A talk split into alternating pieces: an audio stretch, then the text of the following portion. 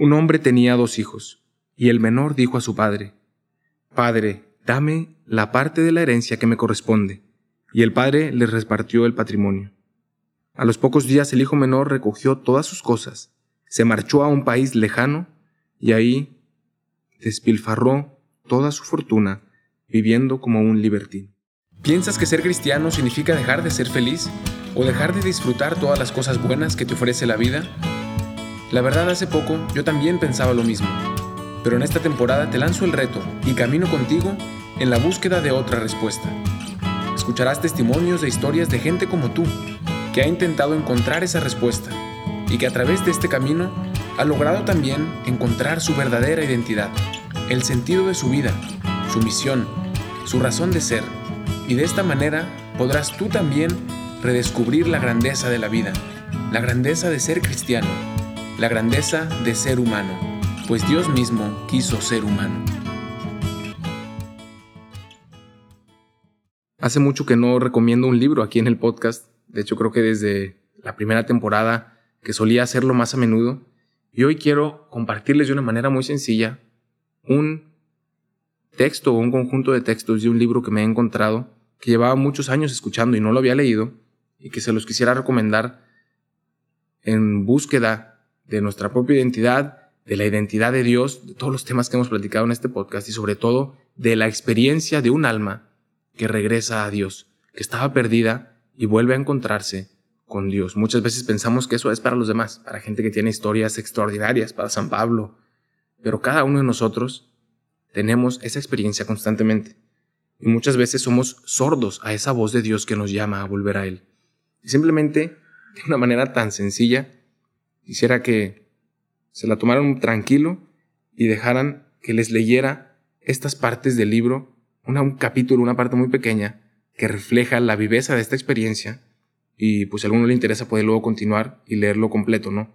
Ese libro que se llama El regreso del hijo pródigo de Henry Nowen, un libro pues, muy popular y que va contando él a través de su experiencia con un cuadro de Rembrandt que representa la escena y luego va narrando su propia experiencia en su vida, en sus experiencias, muy de la mano de, de lo que contaríamos en este podcast, la experiencia de su encuentro personal del regreso al Padre, de darse cuenta que estaba viviendo lejos de Dios y que su alma deseaba volver a estar cerca de Él.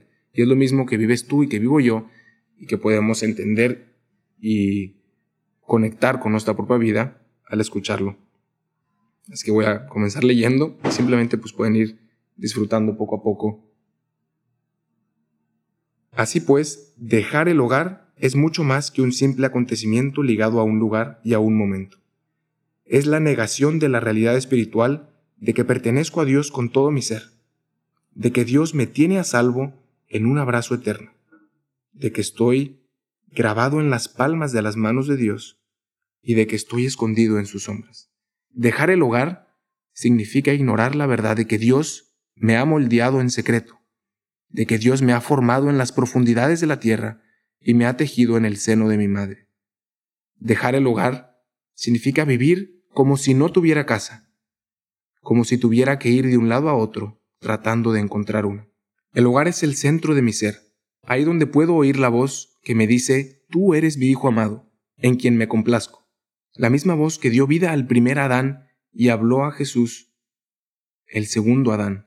La misma voz que habla a todos los hijos de Dios y nos libera de tener que vivir en un mundo oscuro, haciendo que permanezcan en la luz. Yo he oído esa voz. Me habló en el pasado y continúa hablándome ahora. Es la voz del amor que no deja de llamar, que habla desde la eternidad y que da vida y amor donde quiera que es escuchada. Cuando la oigo, sé que estoy en casa con Dios y que no tengo que tener miedo a nada. Con el amado de mi Padre Celestial, aunque pase por valle tenebroso, ningún mal temeré. Como el amado Puedo curar a los enfermos, resucitar a los muertos, limpiar los reprosos, arrojar a los demonios. Habiendo recibido gratis, puedo dar gratis. Como el amado, puedo enfrentarme a cualquier cosa, consolar, amonestar y animar sin miedo a ser rechazado y sin necesidad de afirmación. Como el amado, puedo sufrir persecución sin sentir deseos de venganza y recibir alabanzas sin tener que utilizarlas como prueba de mi bondad. Como el amado, puedo ser torturado y asesinado sin tener ninguna duda de que el amor que se me da es más fuerte que la muerte. Como el amado, soy libre para dar y libre para recibir, libre incluso para morir al tiempo que doy la vida. Jesús me hizo ver claro que yo también puedo escuchar la misma voz que Él escuchó en el río Jordán y en el monte Tabor. Me hizo ver claro que yo, lo mismo que Él, tengo mi casa junto a mi Padre. Pidiendo al Padre por sus discípulos, dice, Ellos no pertenecen al mundo, como tampoco pertenezco yo. Haz que ellos sean completamente tuyos por medio de la verdad. Tu palabra es la verdad. Yo los he enviado al mundo como tú me enviaste a mí. Por ellos yo me ofrezco enteramente a ti para que también ellos se ofrezcan enteramente a ti por medio de la verdad. Y termina la cita de Juan. Estas palabras revelan cuál es mi verdadero hogar, mi auténtica morada, mi casa. La fe es la que me hace confiar en que el hogar siempre ha estado ahí y en que siempre estará ahí. Las manos firmes del Padre descansan en los hombros del pródigo en una bendición eterna. Tú eres mi Hijo amado, en quien me complazco. He abandonado el hogar una y otra vez. He huido de las manos benditas y he corrido hacia lugares lejanos en búsqueda de amor. Esta es la gran tragedia de mi vida y la vida de tantos y tantos que encuentro en mi camino. De alguna forma, me he vuelto sordo a la voz que me llama y me dice mi hijo amado. He abandonado el único lugar donde puedo oír esa voz y me he marchado esperando desesperadamente encontrar en algún otro lugar lo que no era capaz de encontrar en casa. Al principio todo esto suena increíble, pero ¿qué iba a dejar en el lugar donde puedo escuchar todo lo que necesito oír? Cuanto más pienso en esto, más consciente me hago de que la verdadera voz del amor es una voz muy suave y amable que me habla desde los lugares más recónditos de mi ser. No es una voz bucillosa que se impone y exige atención, es la voz del Padre casi ciego, que ha llorado mucho y ha librado muchas batallas. Es una voz que solo puede ser escuchada por aquellos que se dejan tocar. Sentir el contacto de las manos benditas de Dios y escuchar su voz llamándome, mi hijo amado, son una misma cosa. El profeta Elías vio esto muy claro. Elías estaba sentado en el monte esperando encontrarse con Yahvé, y delante de él pasó un viento fuerte y poderoso que rompía los montes y quebraba las peñas pero no estaba Yahvé en el viento. Vino tras el viento un terremoto, pero no estaba Yahvé en el terremoto. Vino tras el terremoto un fuego, pero no estaba Yahvé en el fuego. Tras el fuego vino un ligero y suave susurro. Cuando lo oyó Elías, se cubrió el rostro con su manto porque sabía que Yahvé estaba presente. En la ternura de Dios, la voz era como un contacto, y ese contacto era también la voz. Pero hay muchas otras voces, voces fuertes, voces llenas de promesas muy seductoras. Estas voces dicen, sal y demuestra que vales. Poco después de que Jesús escuchara la voz llamándole mi Hijo amado, fue conducido al desierto para que escuchara aquellas otras voces. Le decían que demostrara que merecía ser amado, que merecía tener éxito, fama y poder. Estas voces no me son desconocidas, siempre están ahí, y siempre llegan a lo más íntimo de mí mismo. Allá donde me cuestiono mi bondad y donde dudo de mi valía, me sugieren que tengo que, a través de una serie de esfuerzos y de un duro trabajo, ganarme el derecho a que se me ame. Quieren que me demuestre a mí mismo y a los demás que merezco que se me quiera. Y me empujan a que haga todo lo posible para que se me acepte. Niegan que el amor sea un regalo completamente gratuito Dejo el hogar cada vez que pierdo la fe en la voz que me llama mi Hijo amado, y hago caso de las voces que me ofrecen una inmensa variedad de formas para ganar el amor que tanto deseo. He escuchado estas voces casi desde que tengo oídos y siempre me han acompañado.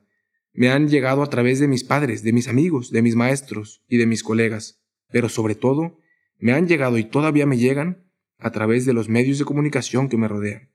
Y dicen, demuéstrame que eres un buen chico. Y todavía mejor si eres mejor que tu amigo. ¿Qué tal están tus notas? Estoy seguro de que lo que hagas lo harás por ti mismo.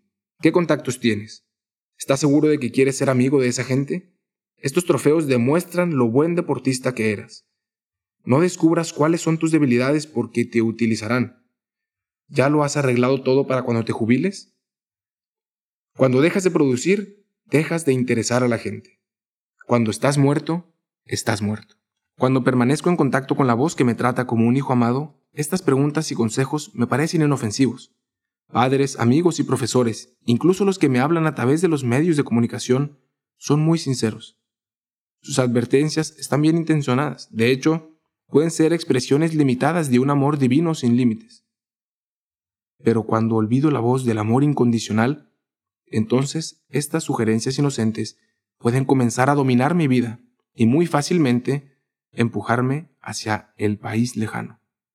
No me resulta nada difícil reconocer cuando ocurre esto.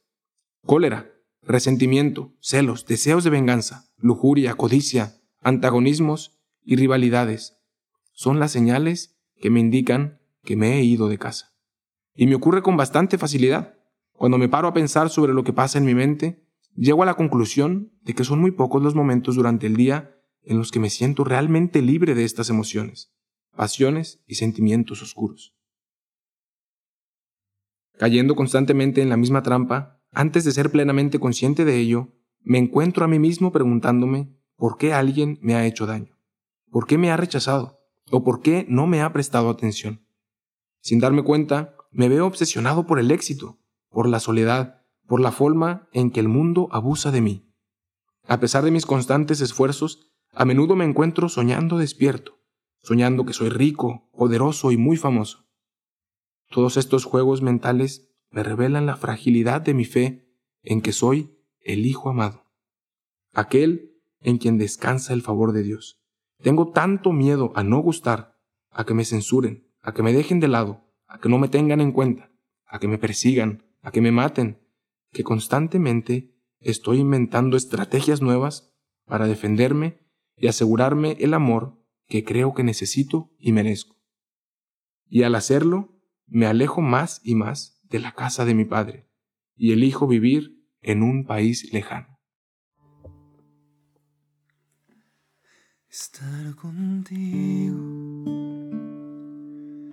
es como el cielo con las manos, como el sol de un primer día de verano, como un cuento.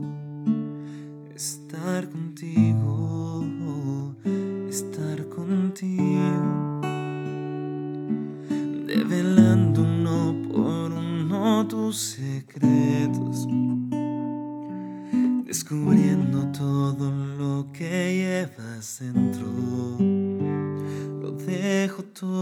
todo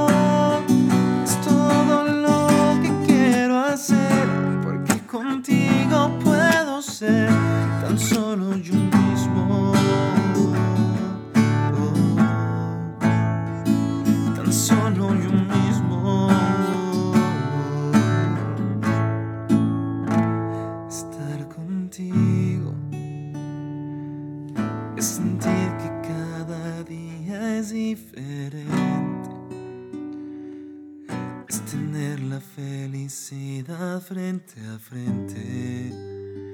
Es como un cuento estar